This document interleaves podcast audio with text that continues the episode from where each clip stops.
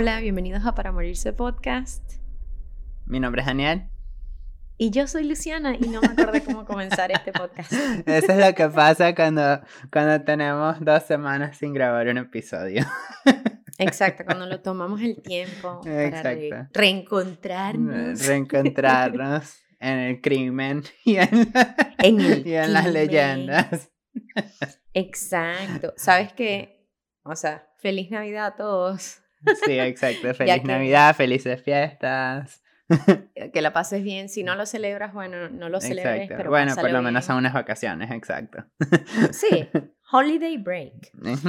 Ajá, ya que sacamos todo eso, todas esas notificaciones. Sí, sí, sí. Ajá. Terminé de leer. Ah, verdad, el libro. No, no, no, ya leí Mindhunter. Ah, ya leíste y ya hablaste de ese, ok. Leíste otro más.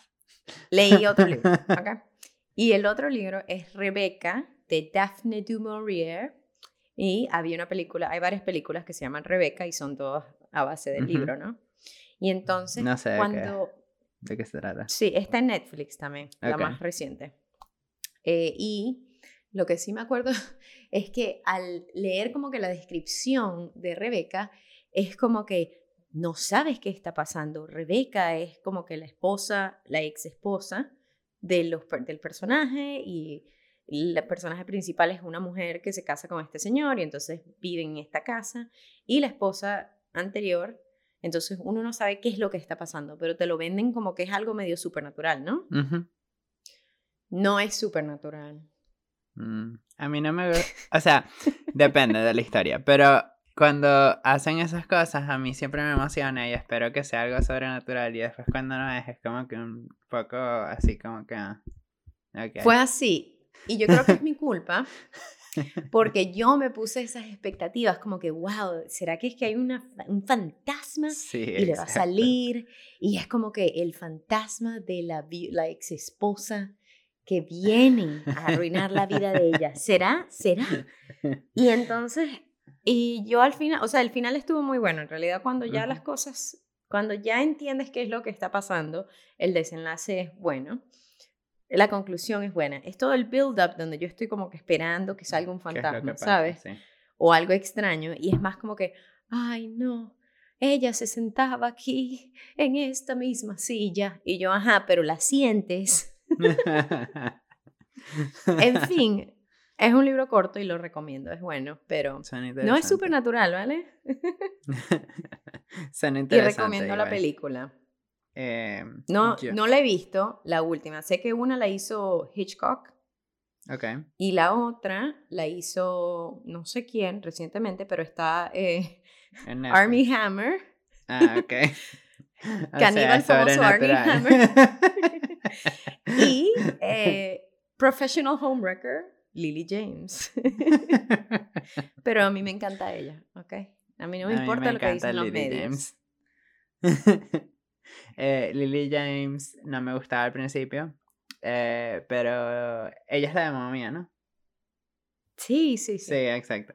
Desde que hizo Mamma Mía 2, acepté que es buena y me cae Sí, ella es demasiado buena y al mismo tiempo, cada vez que prendes, si prendes el televisor o pones alguna película en Amazon o Netflix y es una película como de los años 1930, 1940, 1950, ella está ahí no importa. Ella está en todas las películas. Es así como. Todas las eh, películas de periodo, o sea, de, de, de antañas, donde tiene que ser es así como, en un disfraz.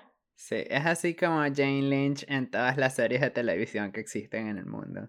Ella tuvo un guest role. Es así. es así. Son gente que ellas aparecen. Sí, exacto. Y son consistentes. O sea, gente que trabaja, ¿me entiendes? Sí, exacto, exacto. Bueno, eh, por mi lado, eh, estoy viendo Hawkeye. Eh, se acaba esta semana. son seis episodios nada más. Y es muy buena. pero si no han visto Black Widow, tienen que ver Black Widow antes de, Hawkeye. Oh, pero Black Widow está en Disney Plus también. Y Disney Plus está disponible en toda Latinoamérica también. No estoy seguro si Europa. Creo que sí, pero no estoy seguro. Sí, sí, está en Europa. Em, sí. Sí, pero eh, es muy buena la serie. Pero no puedo hablar mucho de esto porque Lucy no la ha visto, pero vi la película de Spider-Man y es muy, muy buena. Pero no voy a dar más pistas, no voy a decir más nada porque no quiero arruinar la, la sorpresa. Si no han escuchado los spoilers, realmente eh, felicidades porque ha sido un... sí. Yo me metí en Twitter y agarré en cancelar frases, ¿ok? Y cancelé Peter Parker, Spider-Man, No Way Home, Spider-Man, Green Goblin, todo lo que yo veía como que words. Y entonces de la nada alguien sale como que, wow, Tom Holland, yo, come, sale, siempre hay una palabra. Sí. Pero todavía no me sé, todavía no me sé ningún spoiler, menos mal, porque cada vez que dije como que Spider-Man, yo hago, ¡ah! y intento no verlo, porque en mi corazón yo sé que Toby Maguire y Andrew Garfield van a estar ahí y no estoy viendo a Daniel para que no me diga nada. Yo sé que en mi corazón ellos van a estar ahí, ¿ok? Mi Spider-Man, Toby Maguire. Y sí he visto como que un uptick en Twitter de gente poniendo fotos como que, wow, Andrew Garfield es tan bello y tiene 38 años. Y yo que, wow, hmm, qué casualidad que la gente está hablando de Andrew Garfield ahorita. Sí, nada más una coincidencia. es por Tic Tic Boom. el musical que Sí, seguro. Pero, tú sabes, o sea, yo lo que quiero es, es ser sorprendida. Entonces voy a ver cuándo puedo ir a ver Spider-Man No Way Home. Sí. Quizás después de Navidad. Sí, tienes que verla porque necesitamos comentar al respecto. Eh, y otras noticias que han salido después de la película también, que tampoco puedo discutir hasta que la hayas visto. Bueno, y tampoco sería apropiado para la gente que nos está escuchando que ellos no la han visto, ¿ok? Exacto, pero les damos un mes hasta que Lucy la vea. Cuando Lucy la vea, ya se les acabó el tiempo. Si no la vieron, es, es culpa de ustedes si hablamos de algún spoiler. Prevenidos, prevenidos. Eh, pero bueno, em, el episodio de hoy es un episodio especial de Navidad. Eh, entonces intentamos buscar historias relacionadas con las fechas. Eh, sí. Para, ¿sabes? Entrar en el ambiente navideño. Aunque siento que diciembre está, diciembre está volando y ya estamos a 20 y algo y no. Sí, pasó muy rápido. es demasiado rápido. Necesitamos vacaciones. Eh, pero... Todavía no, todavía no estás de vacaciones. No estoy de vacaciones, literalmente estoy tomando un break. Estamos grabando esto en un break de mi trabajo. Eh, Necesitas vacaciones. Sí, pero necesito vacaciones. Eh, y, y, bueno, pronto, dentro de como tres días, así que no me puedo quejar tanto. ok. Em, pero esta vez, el episodio pasado fue especial, entonces nada, nada, más tuvimos un crimen y los dos hablamos de lo mismo. Eh, y entonces empezamos la cuenta de nuevo y a mí me toca eh, la leyenda hoy y Lucy eh, algo más relacionado a los crímenes. Todavía no sé cuál es la historia de Lucy, así que es una sorpresa para mí también. Pero mm. ya que yo traigo la leyenda, me toca comenzar el episodio de hoy.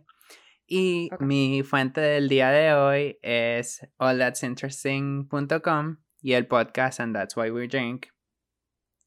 Y les voy a contar la leyenda de Krampus. Mm. se me voy a buscar cómo pronunciar este nombre. Qué complicado. Así que vamos a hacer un intento en vivo aquí en el podcast. Porque hay muchos nombres así como alemanes o eh, de ese estilo. Como tú lo digas, es como debe ser. Es como debe ser, exacto. Parecida a una cabra cruzada con un demonio, el legendario Krampus ha aterrado a los niños de Europa durante siglos. Dicen que Krampus viene la noche del 5 de diciembre, una noche llamada, aquí vamos, Krampus Snatch. Krampus Nacht. Por lo general puedes escucharlo venir ya que los pasos suaves de su pie humano se alternan con el golpe de sus pezuñas. O sea, es como que un pie ah, humano, pero la punta es como una pezuña, ¿sabes? Así como... Ok, ok. Sí. y ahí estaba pensando como que, yo tenía nada más dos patas. O sea, es como si tuviera tacones, pero al revés. Ah, ok. No puede eh, ser desapercibido. Exacto. y, cuando, y además, cuando lo ves, notas instantáneamente que está armado con ramas eh, para, para golpear a los niños traviesos.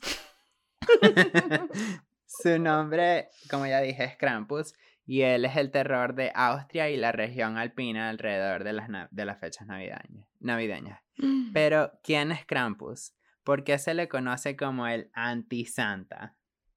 Em, ok. Aunque las descripciones de la apariencia de Krampus varían de una región a otra, algunas cosas siguen siendo iguales.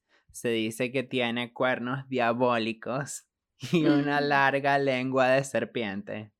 Eh, su cuerpo está cubierto de piel gruesa y se parece a una cabra cruzada con un demonio. Su cuerpo y sus brazos están llenos de cadenas y campanas y lleva un gran saco o canasta en la espalda para llevarse a los niños malvados. Ay, no. Krampus llega a la ciudad la noche anterior a la fiesta de San Nicolás y visita todas las casas para repartir sus castigos. Si tienes suerte, puedes simplemente ser víctima de un golpe con una rama de árbol. Si no lo eres, terminarás en el saco. Ay, no, o sea, que no tienen que esperar que le den un golpe en vez. Exacto. Nadie sabe qué es de los niños que terminan en el saco de Krampus. Las leyendas sugieren que Krampus se los come o terminan ahogados mm. en un río o abandonados en el infierno. Así que ya sabes. No te portes mal. ok, ok. Um, a veces Krampus está acompañado por San Nicolás, eh, ya que él no se preocupa por los niños traviesos, o sea, como que Santa es como que, ok, bueno, ya no es mi problema, tú hiciste lo que Aquí está la lista. sí. Cada uno tiene su... De los que no les tengo que dar regalos. Tú haz con eso lo que desees. Literalmente. Y bueno, ahorran porque se viajan juntos, pues entonces. exacto.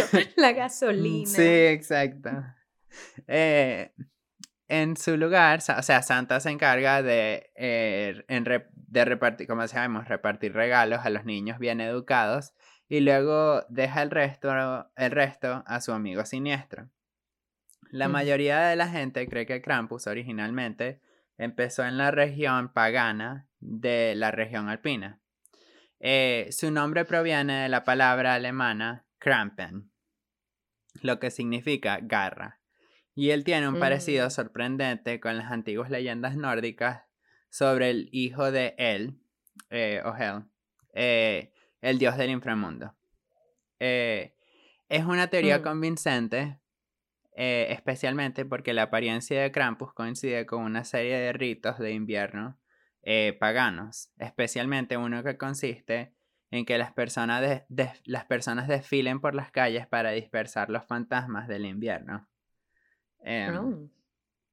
A lo largo de los años, mientras el cristianismo ganó popularidad en la región, los aspectos de la apariencia de Krampus comenzaron a cambiar a, caer para caer en línea con las creencias cristianas. Las cadenas, por ejemplo, no fueron originalmente una característica del hijo de él. Se cree que los cristianos los agregaron para evocar la, vinculación con el diablo. Y ese no fue el único cambio que hicieron. Bajo las manos cristianas, Krampus tomó una serie de cualidades más diabólicas, como la canasta que usa para llevar a los niños malvados al infierno. Eh, Y a partir de ahí, no es difícil ver cómo Krampus, ya asociado con las festividades de invierno, podría haberse incorporado las tradiciones cristianas y la leyenda de San Nicolás alrededor del tiempo navideño. Hoy, Krampus tiene su propia celebración el día antes de la fiesta de San Nicolás en la región alpina. Cada noche del 5 de diciembre, una noche llamada Krampusnacht, como dije al principio, Santas elegantemente vestidos salen a la calle con un par de crampuses con monstruosos disfraces a hacer las rondas a hogares y empresas, ofreciendo regalos y amenazas en broma. O sea, como que van entre los dos, ¿sabes? Como En el resto del mundo va, sí, como en el resto del mundo va un Santa y la gente se toma fotos, aquí llevan los dos, entonces hacen como que, ok, bueno, si te portaste mal, no te sientes en las piernas de Santa. eh, Ajá, amenazas en broma. Algunas personas intercambian tarjetas de felicitación de Krampusnatch que representan a la bestia de cuernos junto con mensajes festivos y divertidos.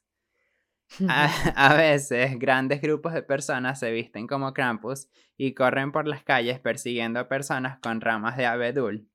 Esta actividad es especialmente popular entre los jóvenes. Los turistas que han sido testigos de esta celebración Dicen que entrar a una cafetería o tienda no te salva de ser golpeado con las ramas. Oh. Ajá, ¿y cuál es como... ¿Cuál es la razón por la cual te golpean? Bueno, porque es Krampus, pues se portaron mal, entonces tiene que pegar. Y todo el mundo se portó mal. Pero yo siento, pero este me recuerda a Horror Nights, a Universal Horror Nights, como que te persiguen cuando tienes miedo, entonces ellos ven que tú tienes miedo y te persiguen porque es más gracioso. Mm, ok. Y es como Supuestamente el golpe no es exactamente suave, pero por suerte generalmente se limitan a las piernas y la atmósfera festiva a menudo compensa el ocasional golpe. Eh, la tradición se ha convertido en algo importante en muchos países y ha llegado a incluir máscaras costosas hechas a mano, disfraces elaborados e incluso desfiles. Aunque algunos se quejan de que la celebración se está comercializando demasiado, muchos aspectos del antiguo festival perduran. Las máscaras de Krampus, por ejemplo, están típicamente talladas en madera y hechas a mano, y los artesanos a menudo trabajan durante meses en los disfraces, que a veces mm. terminan en exhibición en museos como ejemplos de una tradición viva de arte popular. Siempre es notable cuando las antiguas tradiciones llegan al presente, pero Krampus ha tenido una lucha especialmente fuerte a través de los años. En, en Austria, en 1923, Krampus y todas las actividades de Krampusnacht fueron prohibidas por el Fascist Christian Social Party. Eh, ya va, repite el nombre. Fascist, fascist. fascist? Fascist, yeah, yeah, fascist, yeah. Christian O sea, de fascista. Sí, ajá. Mm, okay. what? What's your comment? Because like fascista is no, no es una palabra buena. I know. es, una, es, una, facción extremista. Eso es lo que los cristianos fascistas. Pero es el nombre completo del como que like the like it was de esta facción sabes, en, eh, estaba en mayúscula todo. Así que, eh, aunque estuvieron de acuerdo que, en que Krampus fue, era, una, era una fuerza maligna, parece haber habido cierta confusión sobre si la prohibición fue debido a eso o a sus vínculos con los demócratas de la época. ok. Todo tiene sentido. Sí. De cualquier manera, estaban seguros de que Krampus no era bueno para los niños y pasaron folletos titulados Krampus es un hombre malvado. o sea, estoy medio de acuerdo con estos fascistas. Sí. O sea, no, entre él y Santa Claus, o sea, el hijo uno, ¿me entiendes? eh, advirtiendo a padres contra influenciar a los niños pequeños con amenazas de un intruso navideño violento. O sea, no, tienen razón. eh, tienen sentido, pero vamos a, vamos, let's break it down, ¿ok? Vamos a hablar acerca del elf on the shelf.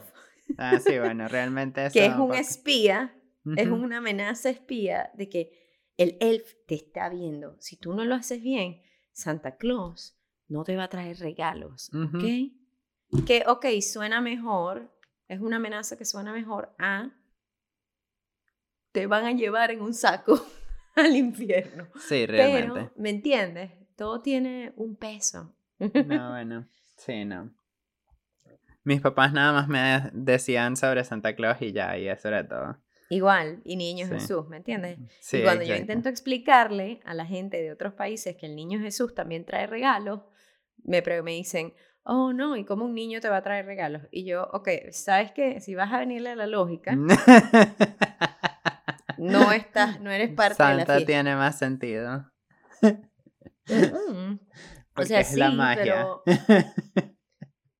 Ve, yo siempre pensé que el niño Jesús y Santa eran como que colaboradores, ¿me entiendes? Ahí está. A alguien le, a alguien le pides el deseo en honor a su nacimiento. y Santa Claus es el trabajador. Es como la Llorona y la Sayona que viven en la misma, es la misma dinastía. Entonces esta es la otra, que Santa, el niño Jesús, trabajan juntos. Claro, porque tú le pides los regalos al niño Jesús y Santa Claus, que es San Nicolás, o sea, un santo de el niño Jesús, ejecuta las órdenes. El niño Jesús lleva, va a algunos países y Santa Claus va a otros. Así se divide en el... Exacto. Mi cerebro siempre ha tenido que como que conseguirle la, la lógica a las cosas. Por ejemplo, cuando yo era pequeña yo decía, ok, si Adán y Eva pasaron en un cierto tiempo, ¿cuándo pasaron los dinosaurios? Y siempre tenía como que encajar el, timeline. Adán y Eva, después los dinosaurios, o primero los dinosaurios. Sí, bueno, nunca. Y cuando yo pienso en esas cosas después, eh, es como que, bueno, no hay ninguna respuesta, así que cambiamos, cambiamos de pensamiento. Mira, una, una ardilla. Sí, exacto, básicamente. Ay, no, no. Pero, em, sí, entonces ellos repartieron estos folletos que decía Krampus es un hombre malvado eh, y aunque pueden haber tenido un punto sobre los efectos traumáticos de decirle a los niños con mal comportamiento que iban a ser comidos por el malvado gemelo de Santa, sí, sí, la sociedad no se olvidó de Krampus. Eh, la prohibición duró solo unos cuatro años y nadie pudo mantener a Krampus en la oscuridad. A oh. finales del siglo XX, Krampus regresó a la luz y en los últimos años ha hecho el salto a través de eh, o sea, de, de, de, Europa a los Estados Unidos y ha tenido mm. eh, cameos y apariciones pues en muchos programas de televisión incluyendo Grimm, Supernatural, The Colbert Report y hasta sacaron una película eh, sobre Krampus, una película de terror entre, entre comillas pues. A mí me gustó, fue interesante. Y también hubo un año en que hicieron un, Sabes que en Halloween Horror Nights hacen como casas embrujadas y una de ellas era de Krampus, el año en que salió la película. Mm. Pero bueno, nada. Eh, y esta, la última parte eh, de la información que conseguí es que algunas ciudades estadounidenses, como Los Ángeles, tienen celebraciones mm. anuales de Krampus. Yo nunca había escuchado eso. Que incluyen concursos de disfraces, desfiles, bailes tradicionales y otras actividades tradicionales.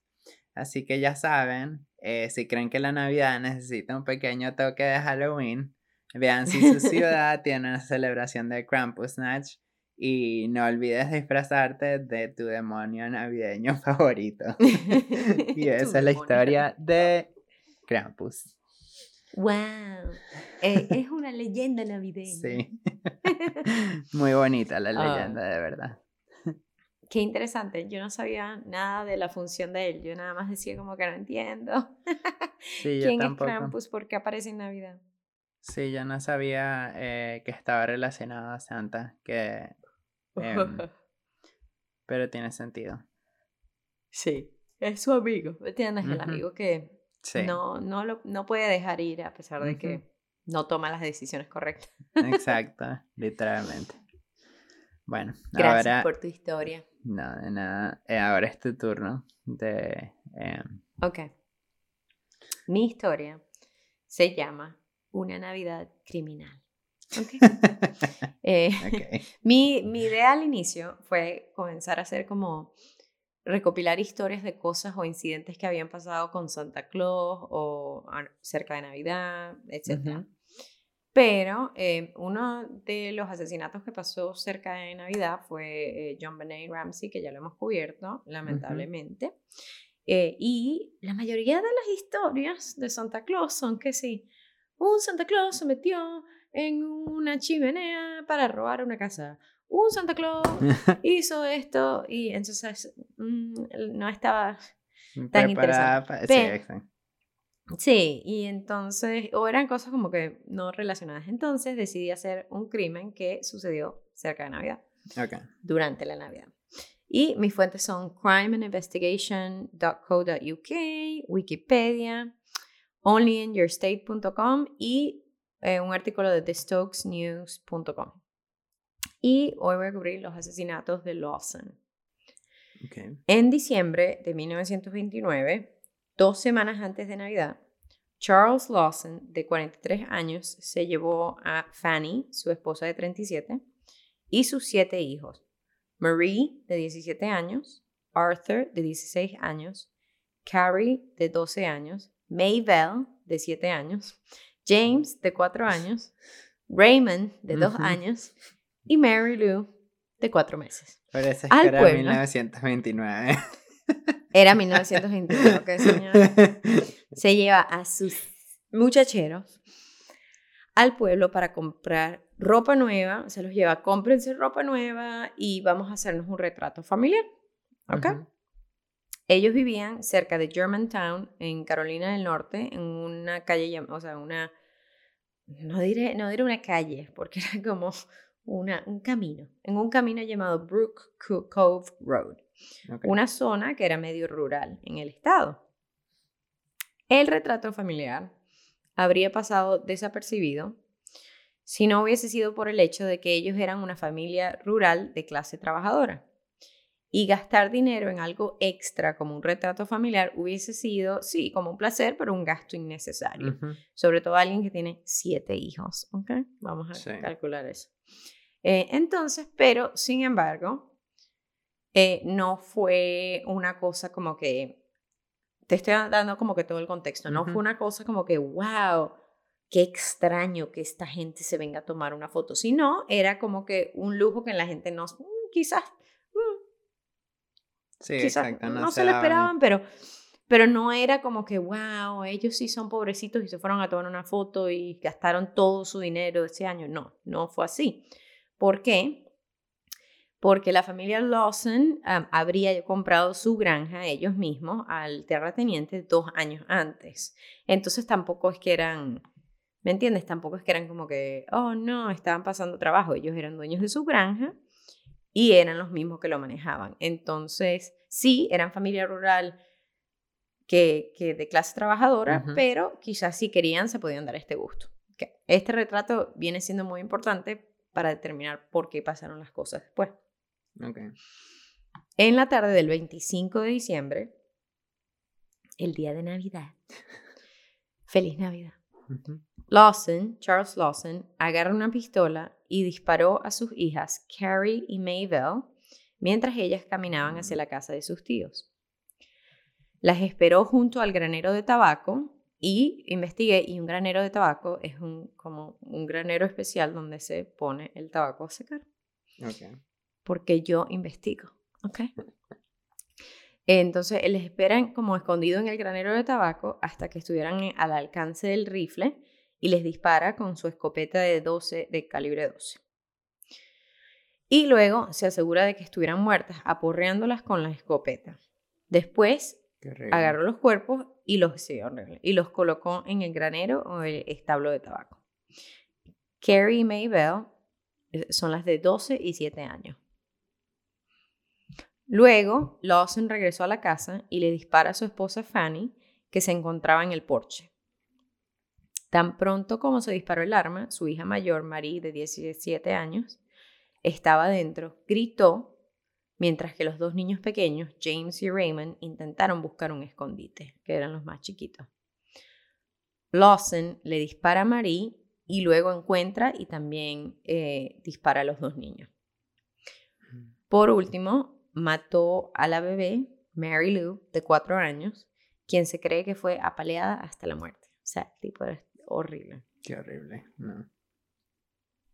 El único sobreviviente fue su hijo varón, Arthur, de 16 años, a quien había enviado a, irónicamente, a ir a comprar munición. O sea. O sea, lo mandó a comprar munición justo antes de cometer el crimen y después decidió cometer el crimen. Los cuerpos de los familiares fueron todos encontrados con los brazos cruzados y con almohadas debajo de la cabeza. Que conlleva a una cosa, ya que yo leí el libro de Mindhunter y, o sea, sé todo, pero eh, cuando la gente, cuando los asesinos colocan, es muy importante cómo los asesinos colocan los cuerpos de sus víctimas en posiciones después de la muerte, porque eso puede explicar eh, quién lo hubiese cometido. Realizar un acto como ese, donde los coloca todos como con los brazos cruzados, como si estuvieran en una, en una tumba, con una almohada, como poniéndolos cómodos, te podría decir que era un familiar, o sea, era alguien que los conocía. Sí, exacto. Que sentía quizás culpa por lo que estaba haciendo. Pero si sentía culpa, no, igual lo era Entonces es un desgraciado. Exacto. Otro desgraciado más. En fin. Eh, mientras personas se habían acercado a la granja por, tras el descubrimiento de los cuerpos, o sea, el hijo, menor, el hijo mayor regresó, están todos ahí eh, encontrando qué es lo que está pasando, ¿no? Ven todos los cuerpos. Se escucha un disparo en el bosque cercano. Y un oficial de policía que se encontraba con Arthur, el, el mayor, corrió y descubre el cuerpo de Charles Lawson con un disparo en el pecho, el arma y dos notas en su bolsillo con frases sin terminar. Mm. Que no, no dicen nada de, de por qué. Huellas de zapatos rodeaban el árbol donde fue encontrado, sugiriendo que caminó alrededor del mismo mientras decidía quitarse la vida. No se sabe qué causó que Charlie decidiera cometer este terrible asesinato el día de Navidad, pero existen algunas teorías.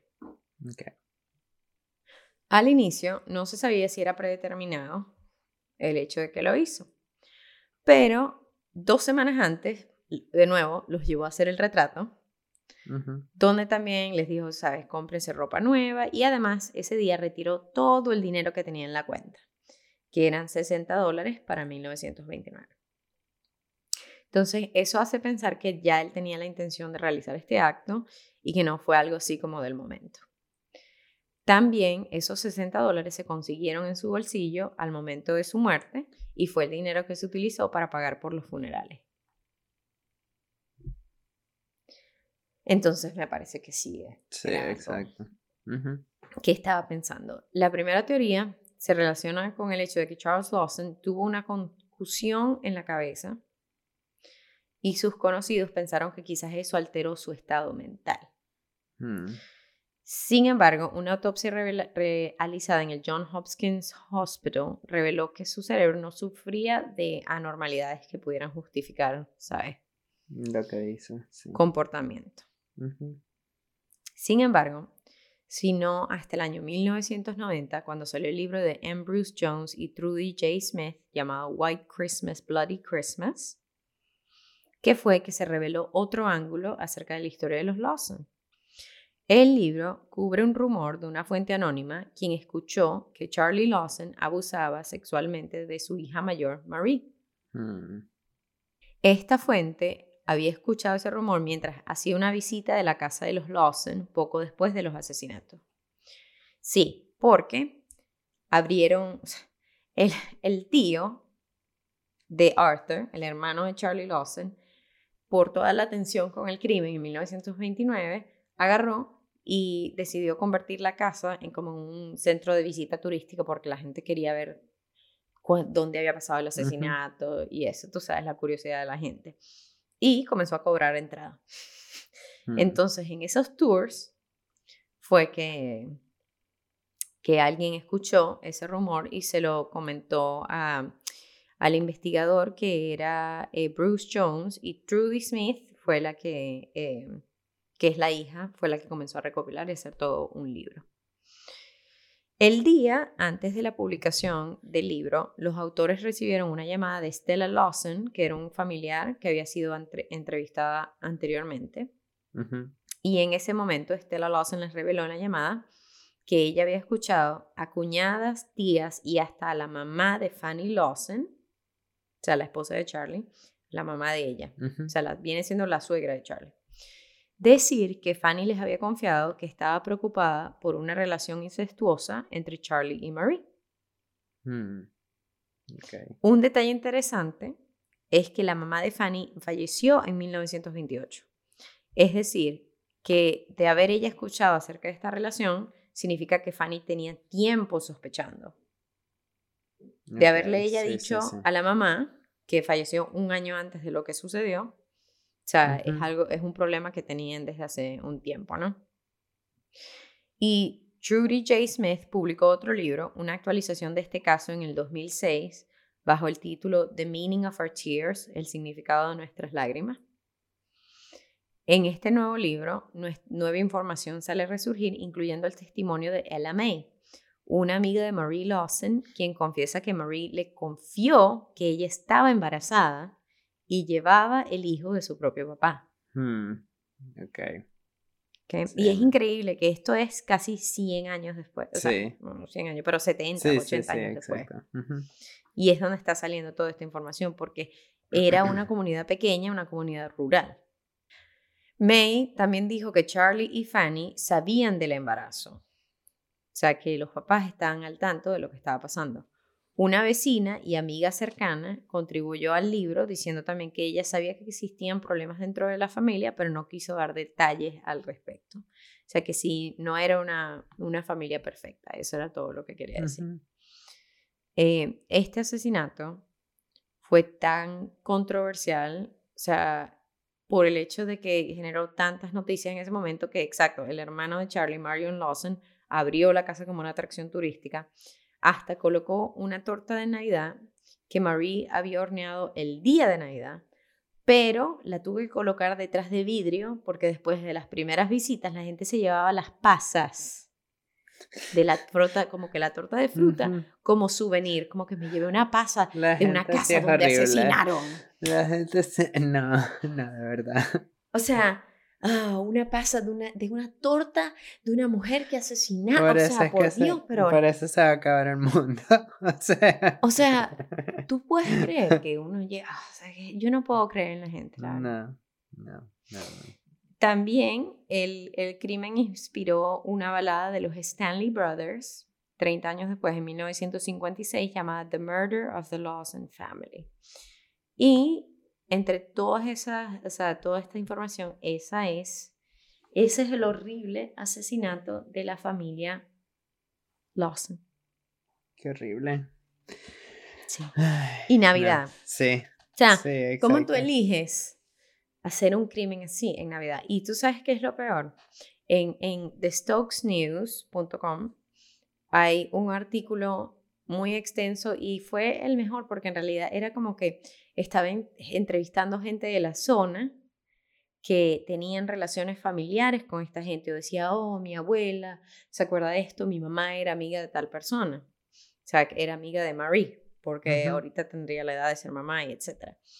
Y una de las vecinas dice que en la foto, el retrato familiar, que lo voy a colocar en Instagram, en el retrato familiar que se toman, Marie se ve embarazada. Mm. O sea, se ve en el vestido, ella se ve un poco más, o sea, se ve bulging, ¿me entiendes? Y entonces es como que es, es interesante que nadie lo comentó en ese momento, Hasta considerando que cuando le hacen, sobre todo si le hacen la autopsia a las personas, o sea, se hubiesen dado cuenta, ¿me entiendes? Pero es interesante porque significa que toda esta información quedó detrás de, de, la, de la información de las autopsias de la policía. O sea, ellos decidieron seguramente no, no, no alertar de nada porque ya sabían quién lo había cometido. Entonces, ¿cuál era la... El punto de... Sí.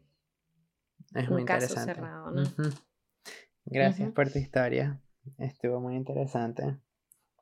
Gracias, o sea, no, no involucró a Santa Claus ni nada, pero si quieren no saber es el espíritu navideño.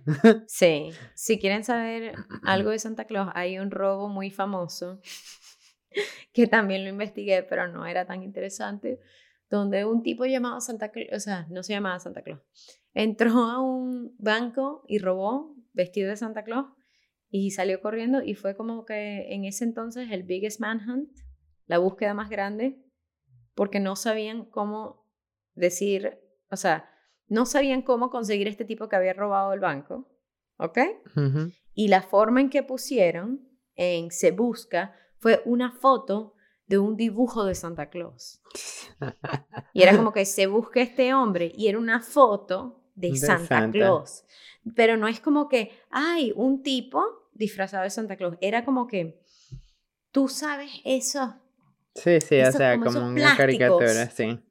Como las los plásticos que uno compraba para poner, que sí, en la, en la ventana o En, la, en la pared. Y es la cara de un Santa Claus gordito y viejo. Y dice Merry Christmas o Feliz Navidad. Esa fue la foto que utilizaron. si ven a este hombre. y eso también fue como en los años, en los años 20. Y bueno. Eso fue lo único naughty que hizo Santa Claus, ¿me entiendes? y yo dije, ay, bueno. Está bien. Sí, no, no, no no, no hay suficiente información como para hacer una historia completa, pues, de eso. No hay, no, o sea, hay, pero ¿queremos de verdad juzgar a Santa Claus o a un impostor? No. Ya lo juzgamos porque deja que Campus se lleve a los niños y se los coma. Así que... O sea, a él no le interesa a la gente mala. No, no, no. Pero mm. bueno, ¿qué aprendimos hoy? Eh, que, bueno, en mi historia que te tienes que portar bien si no quieres que te metan en un saco y te coman. O te tiren en el río o te dejen en el infierno. Eh, Yo creo que ese es un buen mensaje. Sí. O sea, pórtate bien. exacto. Y en tu historia, eh, no sé.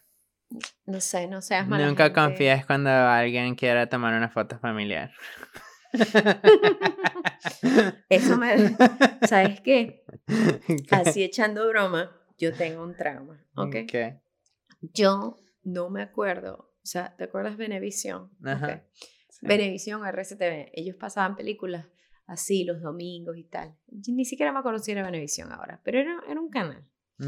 Y eh, yo era bien joven. Y yo me acuerdo, era de noche y yo estaba viendo, no había visto toda la película, pero la dejé ahí. Y era como una película acerca de la familia rusa, los Romanovs, ¿ok? Y todo esto lo vine a descubrir después, porque yo no le estaba parando a la película. Yo lo que me acuerdo es como que las cosas se ponen tensas con el padre de la familia, que es como con un político, yo, ay, qué raro. Mm". Y lo que me acuerdo yo es que tienen como que a toda esa familia en una habitación y los llevan a todos abajo. Spoilers a lo que le pasó a la familia Romanov en historia.